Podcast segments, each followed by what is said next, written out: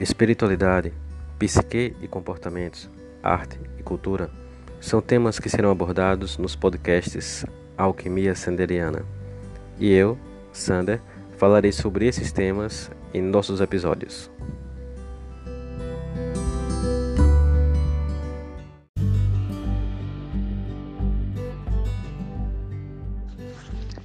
O podcast Alquimia Sanderiana tem o apoio do Chalés da Chapada Vale do Capão, na Chapada Diamantina, o lugar ideal para você se hospedar.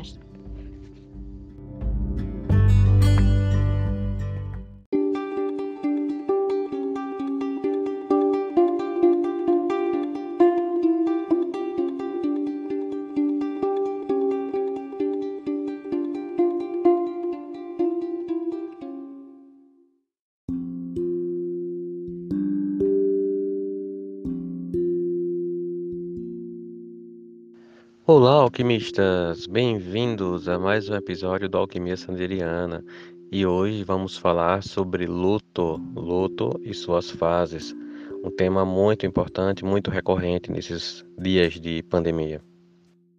Naturalmente que o luto é uma sensação, é um sentimento que que se apresenta, né, que emerge dentro de um contexto de perda, né?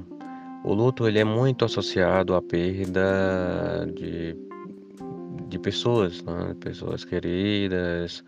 Né? O luto ele vem sendo sempre associado a essa ausência, né?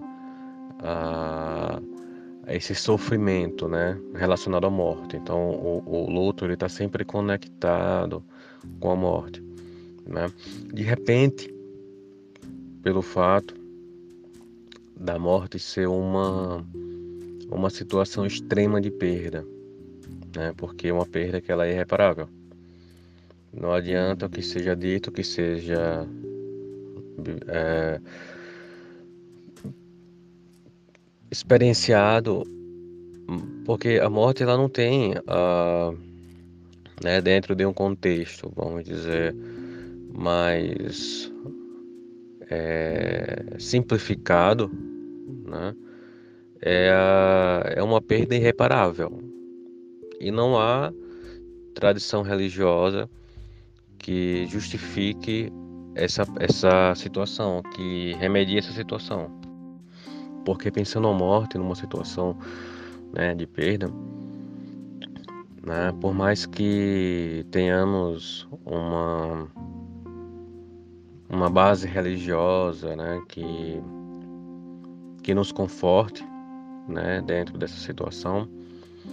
Aquele ser, aquela pessoa que, que estava em nossa presença, né, ela não vai mais estar ali daquela forma como nós estávamos acostumados, né? Não teremos mais o abraço, não teremos mais o toque. Nós somos seres totalmente é, sinestésicos, né?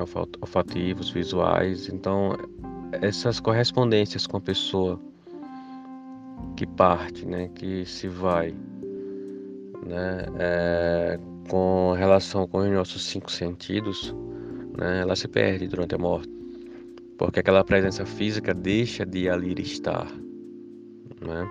Mesmo que algumas religiões acreditem em, em ressurreição, em que um dia todo mundo vai ressuscitar e vai se encontrar, né? O, o pessoal do cristianismo acredita nisso. No espiritismo se pensa que né, do outro plano espiritual, né, onde as pessoas que aqui estiveram lá estão no plano espiritual e que estão de um modo que nós não podemos perceber é, fisicamente. Né? Então, assim, é, é uma percepção muito mais coerente. Né? O espiritismo ele é, ele é muito rico e de alguma forma ele traz um conforto, mas não resolve o problema né? da, da, da perda. Mas a perda ela pode ser também de outros modos, né? A morte por ser uma situação extrema, a pode acontecer por uma amizade que se que se rompe, né? Uma pessoa amiga que precisa viajar e que não se sabe quando volta, né? uma a perca de de um animal de estimação, né? de uma situação, né? às vezes se está em determinado, muitas pessoas que têm um determinado padrão de vida e por algum momento perde aquele padrão de vida, isso gera um luto, né? Alguém que tem algum objeto de, de estimação, uma joia que herdou e de repente perde essa joia, a joia se quebra ou, ou de algum outro modo perde. Então, toda a sensação de perda ela encontra refúgio no luto, né? E o luto é esse sentimento, né, que nos invade diante de uma de uma experiência de ausência, né? E que a nossa mente ela, ela foi educada para entender a permanência das coisas. Só que a permanência ela, ela é uma ilusão, né? Então a ideia de perda ela poderia ser encarada como algo mais comum, né? como fluxo, né? como a água do rio que nunca é a mesma, mas o rio sempre está lá, ou como a maré do mar que tem seus altos e baixos e está indo e vindo, né? muda a forma como a percebemos, se encaixa um pouquinho com o que fala o Espiritismo, né? E se encaixa completamente com o que fala o budismo, né? Que é essa percepção de impermanência. Né? Então a impermanência ela vai gerando perdas o tempo, o tempo todo e ganhos o tempo todo. A diferença é o que nós classificamos como ganho e como perdas. Né? O ganho pode ser aquilo que nos dá uma vantagem sobre uma situação ou algo. Né? A perda será, será algo que nos traz uma desvantagem. No entanto, uma perda ela pode nos trazer um ganho, né? E a compreensão desse ganho com essa perda é um dos processos para se vencer o luto. Né? Então, uh, o luto está sempre presente. Como aqui nós tratamos de do, da, de temas relacionados ao transcendente, né? Então o luto ele pode ser também encarado dessa forma.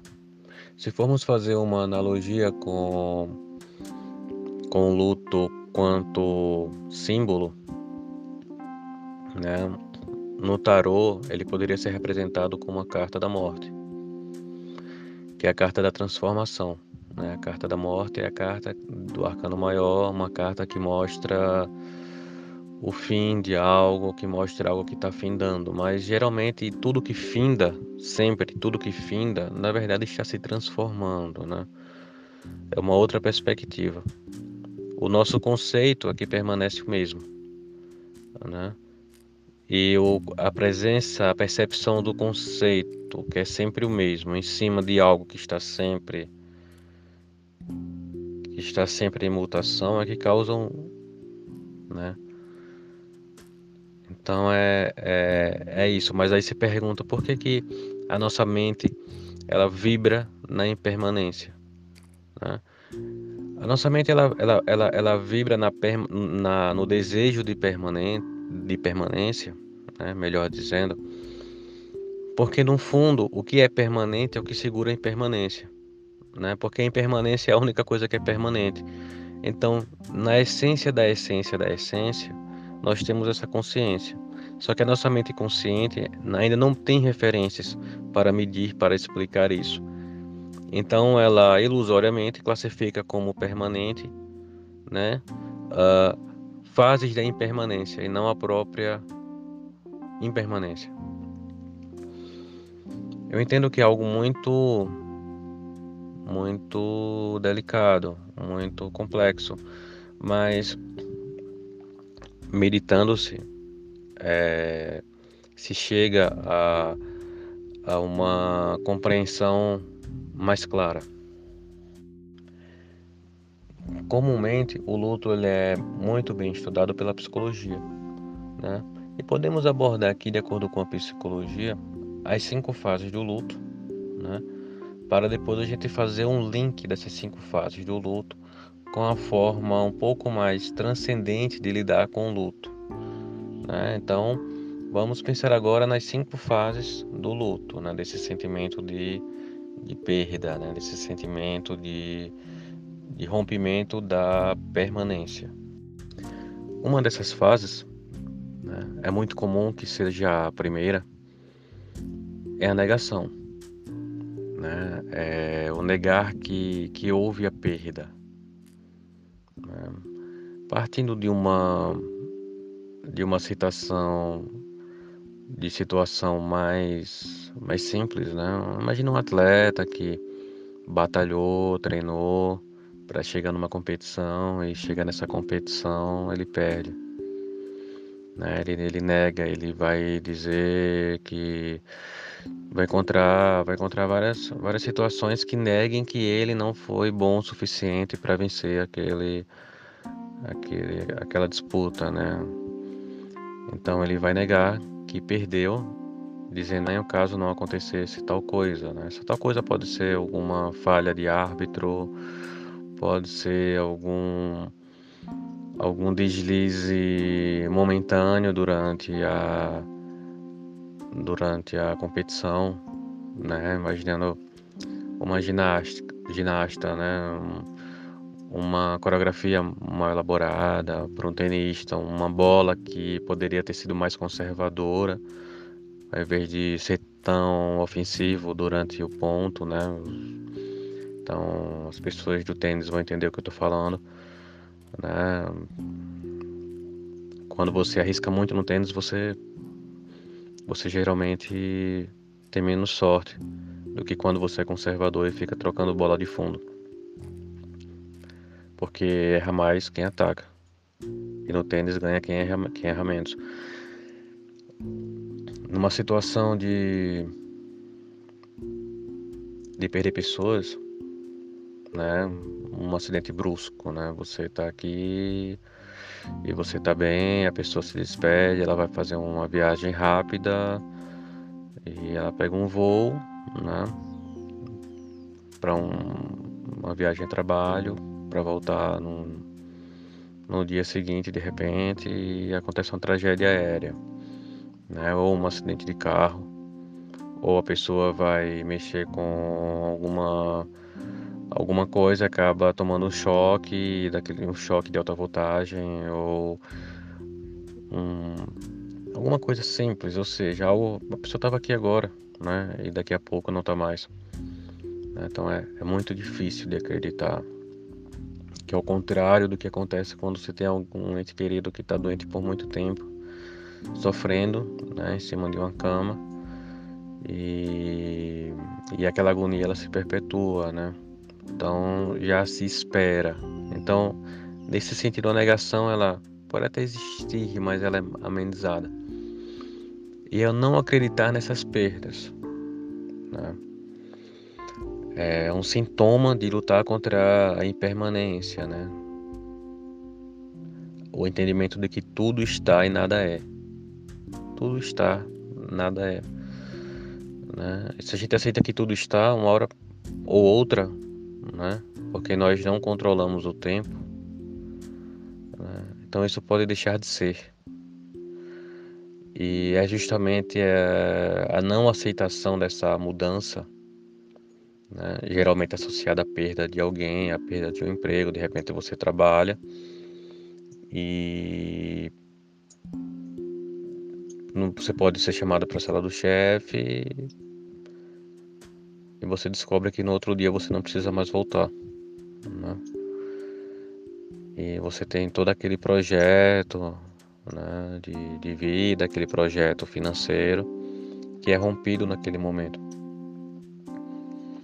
Então, assim, então negar que isso aconteceu e buscar entender o porquê que isso aconteceu faz parte do luto. Né? Isso é muito, muito, muito sofrido. Porque a gente se apega realmente.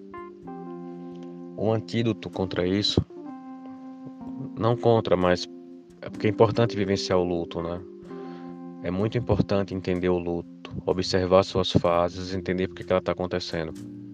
Uma das formas de amenizar isso, de amenizar a negação, poderia entender, fazer uma lista das de coisas perdidas, de 10 coisas perdidas ou de 10 situações de perda durante a vida, né?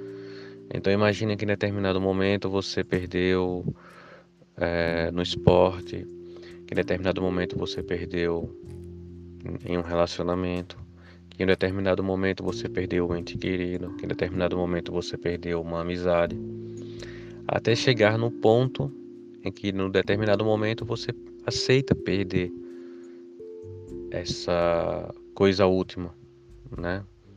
Porque aí a mente começa a entender que a perda de algo faz parte da vida. Né? Então, diante de um momento de perda, né, de elaboração, é interessante né, refletir para momentos que você teve situações outras de perda. Né? E dentro desse contexto, entender que toda perda, né, no futuro ela trouxe algo positivo, né? não existe algo 100% negativo. Né? E que se não foi positivo para nós, né? teve um aspecto positivo para outra pessoa, né? para outras pessoas, né? para outras situações. Né? Então, é entender isso, né? entender que o positivo ele é um ponto de vista. E a negação, ela, ela pode ser trabalhada e deve ser trabalhada. Outra, outra parte da outra fase do luto, né, que pode ocorrer ao mesmo tempo da negação é a raiva, né? A raiva que é o tá conectada com a com a negação, né? Que é não quer não aceitar ter perdido. É o sentimento de, poxa, por que, que perdi, né? Por que, que tal pessoa se foi, né? Por que, que esse relacionamento acabou, né? A raiva, ela é um, uma, um sentimento de contrariedade em relação ao fato da perda. Né? Então, quando você aceita que você perdeu, que aquilo não volta mais, né? a raiva ela surge. Né? E é um movimento natural. É interessante que se preste atenção nesse movimento, né? sentimento. Por que, que eu estou sentindo raiva? Né? Por que, que eu não aceito que isso se foi? Será que eu aceito? Será que eu não aceito? Né? A negação ela não existe mais né? como o não acreditar. Eu não acredito que isso aconteceu. Né? Você já sabe que isso aconteceu, você já introjetou que isso aconteceu. Mas você não aceita que isso tenha acontecido e por isso vem raiva. E faz parte do processo. E o exercício de listar, né, de alguma forma nos ajuda a entender essa impermanência né? E o fato de ser impermanente, né, de haver a impermanência, né, e de compreendermos a impermanência, não nos isenta de sentir a raiva de uma situação de luto. Né? É importante viver essa raiva, é importante observar essa raiva, mas é importante também deixar a raiva aí né? Deixar a raiva aí e não e não colocar a raiva desse luto em situações outras da vida, né? Descontar em pessoas, descontar em situações, né? Ou seja, não deixar com que essa raiva seja pedra de um momento de desequilíbrio, maior do que já está sendo. A barganha ela é outra fase da, do momento do luto, né? ou outro aspecto né? de um conectado com as outras fases. Né? Ah, eu gostaria até de colocar fases, é, a palavra fases, como análoga a faces, né? Porque elas podem coexistir, podem ser faces de um mesmo prisma, né? É o mesmo prisma. Né? E a barganha, a negociação, é tentar fazer de tudo mentalmente, né? Para que determinada situação ela é como se fosse apagar a situação, né? Alguns conheço algumas pessoas que falam que a crença na vida após a morte é uma forma de barganhar com o ocorrido e driblar a sensação de perda. Muitas pessoas dizem isso. Mas isso não é verdadeiro, porque a sensação de perda é real. Trata-se da perda física. Né? Enquanto vivo, você não vai ter o abraço daquela pessoa novamente. Você vai tê-la, sim, sob outros aspectos, né? a nível mental e emocional. E espiritual mas fisicamente não tem, não tem como, como remediar. Né? É, situações em que alguém que trabalha numa empresa muito bem e perde esse emprego e vai para outra empresa do mesmo ramo fazer algo semelhante, porém cargo muito inferior, apenas para dizer que aquilo que estava fazendo era necessário, ou seja, para não sair da energia né? Para não sair da vibração daquilo que foi perdido. Né? Quantas pessoas, por exemplo, terminam um relacionamento e caem direto em outro, né? Para não sentir a dor da perda. Ah, é muito, muito, muito comum. Ou muitas vezes nem caem em outro relacionamento, né? Tem um relacionamento e vai para a balada. Né? Fica com uma, duas, três, dez pessoas é, por vários dias né, tentando apagar né, o, a dor né, de relacionamento perdido. O problema não está na, na em quantas pessoas ela fica, com quantas pessoas se saem. Não, o problema não está aí. O problema está em como ela lida com o sentimento da perda. Né? A barganha, muitas vezes, ela pode ser nociva, porque não nos fazendo viver o processo, né? Isso pode recalcar, isso pode ficar cravado no nosso inconsciente. Podemos até esquecer isso, mas em um tempo futuro isso vai eclodir, né? e vai trazer uma situação de de um outro modo, né? Vai se manifestar de uma outra forma, né? Que a gente pode não lembrar do que seja, mas que trará outros transtornos que nós não só podemos descobrir através de terapia, né? seja por análise, seja por hipnose, né? Quantas das coisas a gente repete porque não conseguimos elaborar no passado. Né? E a gente fica em situações semelhantes. É muito comum é, pessoas que sempre se envolvem com outras do mesmo tipo, né? pessoas que ah, eu só tô, só consigo me relacionar com, com caras desse tipo, né, com homens desse tipo. E elas ficam Né? Vamos imaginar pessoas em situação de, de relacionamento abusivo ou violência doméstica. Né? Então, essa pessoa que deixa um parceiro tóxico e cai em outro tóxico, deixa um tóxico e cai em outro tóxico. Né? Então, por que ela está repetindo? Né? Por que, que ela não elabora a necessidade de estar em um relacionamento tóxico? O que, que ela vivencia nesse relacionamento tóxico? Né? E isso está lá atrás. Né? De acordo com a psicanálise, é importante ver a infância né? e outras fases da vida. Então, por que, que essa pessoa precisa de um relacionamento tóxico? Né? Então, sim, então essa barganha ela continua.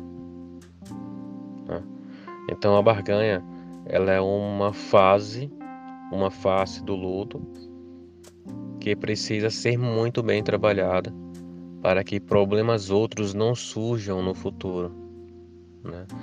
E apresentem sintomas desagradáveis e até mais desagradáveis do que a vivência do próprio luto naquele momento. Outra fase e outra face é a depressão, né?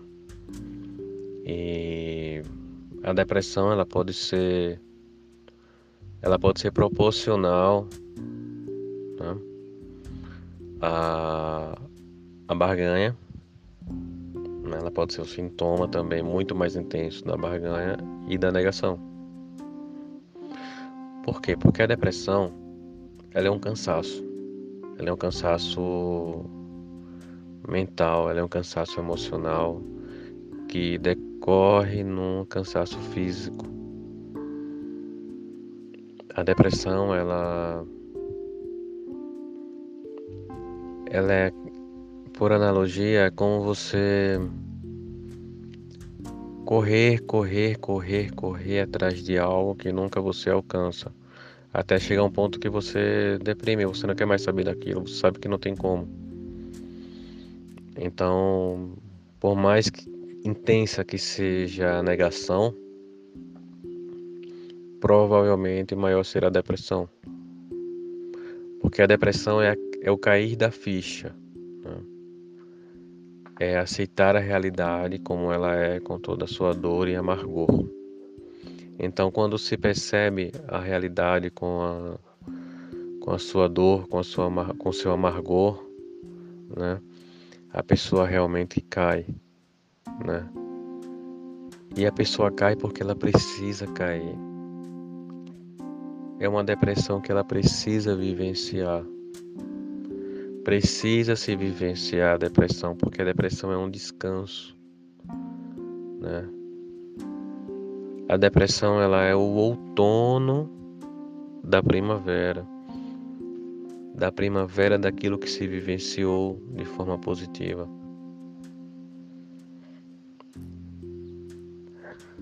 Porque você lutou para negar, né?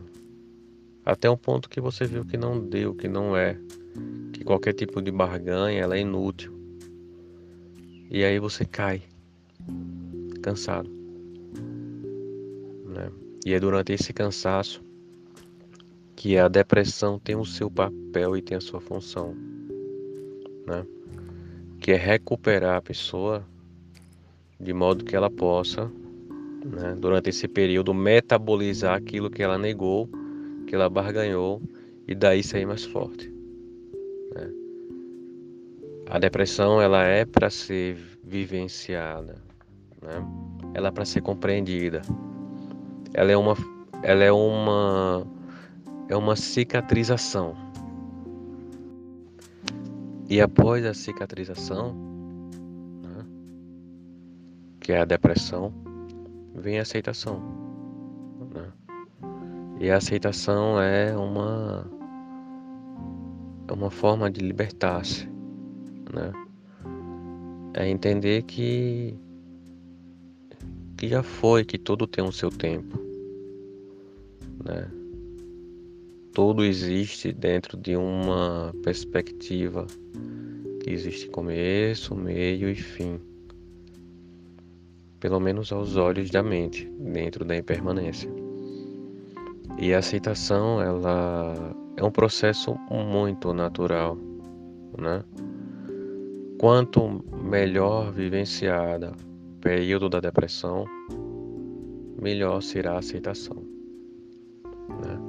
Então a gente começa a perceber um elo né, entre as fases do luto. Né? Então a negação e a barganha, quanto mais intensa, mais cansaço mental e emocional ela vai causar. E é onde a pessoa vai cair na depressão, né? A intensidade da depressão vai ser proporcional à negação e à barganha. A raiva não pode ser desvinculada da, da negação e da depressão, né? Porque ela também vai ser um gatilho para a depressão, né? A raiva é a ponte que vai conectar a negação, a barganha, a depressão. Porque quando a pessoa entender, quando o sujeito entender que o que foi negado né, é real e que a barganha não pode ser efetivada e a raiva explodir, é nessa explosão né, que a depressão vai se manifestar logo em seguida, porque é um pico de energia que sobe e essa propulsão da queda, né, vai ser descrita por essa raiva, né, da depressão. E a depressão é isso, é, é o descanso dessa explosão, né? É uma contração após expansão. É como uma curva orgástica. Né? Quando a gente fala da curva orgástica, né? Quando a gente pensa em Reich, né? Pensa na, na teoria e na função do orgasmo, né? Quando a gente sabe que a intensidade do orgasmo é, conse é consequência da intensidade da carga de prazer, né? Então, da mesma forma, pelo lado do sofrimento, né? a depressão ela vai ser a consequência da carga de raiva que se teve, né? Com a negação e com a barganha. Então conseguimos entender como essas fases elas estão em, elas estão totalmente é, enlaçadas. E quanto maior essa explosão, essa expansão, maior a necessidade dessa contração, né, dessa depressão. Então, nesse sentido, a depressão ela não aparece como doença, mas aparece como remédio. Porque quanto melhor vivenciada a depressão, né, por isso a melancolia ela tem que ser vista como um ponto positivo, né, como algo positivo. Quanto mais você rumina isso, melhor a aceitação. E quando você aceita, é quando essa cicatrização se fecha.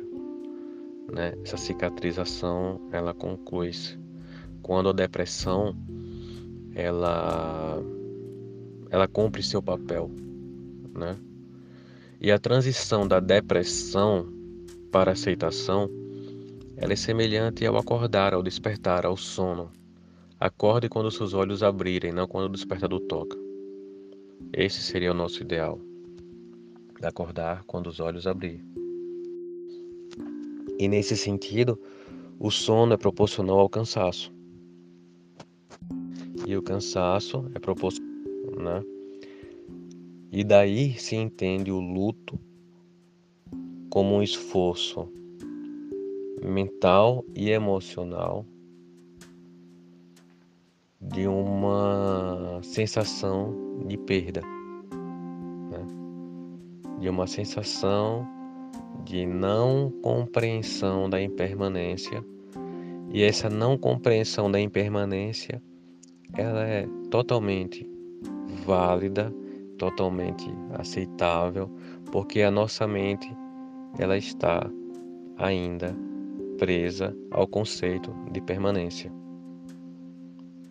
Que em planos maiores e mais profundos é a base da impermanência, porque a impermanência é a única coisa que é permanente.